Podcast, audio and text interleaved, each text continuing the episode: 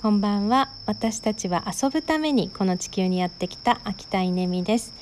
えー、今日はですね仕事をする中で法人向けの社員研修の提案っていうのを書いてたんですけれども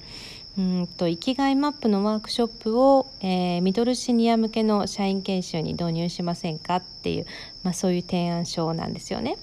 で、えーまあ、それを書くにあたってさまざまなレポートを読んでたんですけど、えー、っとコロナの影響下でこう社員の働き方どうやって変わってるかとかテレワークは推進されているのかとか、えー、社員の心と体の健康はどんな状態なのかとかですね、え、今たくさんレポートが出てきているので、まあ、興味深く読んでたんですが、え、感じたことはですねとにかく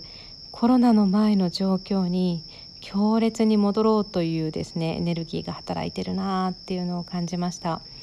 えー、まあ、これはある意味仕方のないことで、えー、私たちあの無意識の心でこう、うん、慣れ親しんだ環境だったりとか、えー、まあ、やり方仕事の仕方に戻ろうという、まあ、心の働きが誰にでもあって、まあ、そういうのが今来てるんだなと思って読んでたんですけどでも本当に戻っていいんですかね？うん。えー、一人の子を考えた時に、まあ、生きがいマップすごく有効なのは、えー、自分という命とつながる自分が本当にやりたいことは何なのか、えー、自分が本当に欲している人生ってどんな人生なのかっていうのを明確にして、まあ、それを可視化して自分の脳にインストールしていくっていうことをするんですけど、えーまあ、それをすることによって、まあ、会社の方向性とか社会がこう移り変わっていく中で、まあ、流されないもう本当に軸をしっかりと持って、えー、しなれるある意味どんな風どんな嵐が来てもしなれる自分を作るっていう意味ですごく有効で、えー、社員の方に届けたいなという気持ちは、まあ、あるんですけれども、えー、これ社員研修で入れるってハードル高いですよね。え会社がスポンサーであのお金を持って、えするということは、えー、そうなんですよね。これ受けると社員は会社辞めちゃうかな。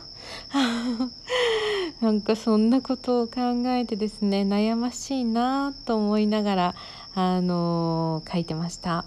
うん、でも、えー、社員研修で入れたいんです。でそれはどうしてかっていうと,、えーと、一般公募でこれをするともうすでにですね軸がある人とか、まあ、こういうことを日頃から考えてる方が、まあ、受けに来られるんですけど社員研修っていうのはですね、まあ、受け身なので、えーと、日頃こうこういうこと考えたことがないとかですね、うん、あのこんな機会でもないとこう生きがいマップを作らないっていう方に受けていただくことができるので、えー、社員研修に入れたいなと思って、えー、悩んでます。なんかいいアイデアがあったら教えてください。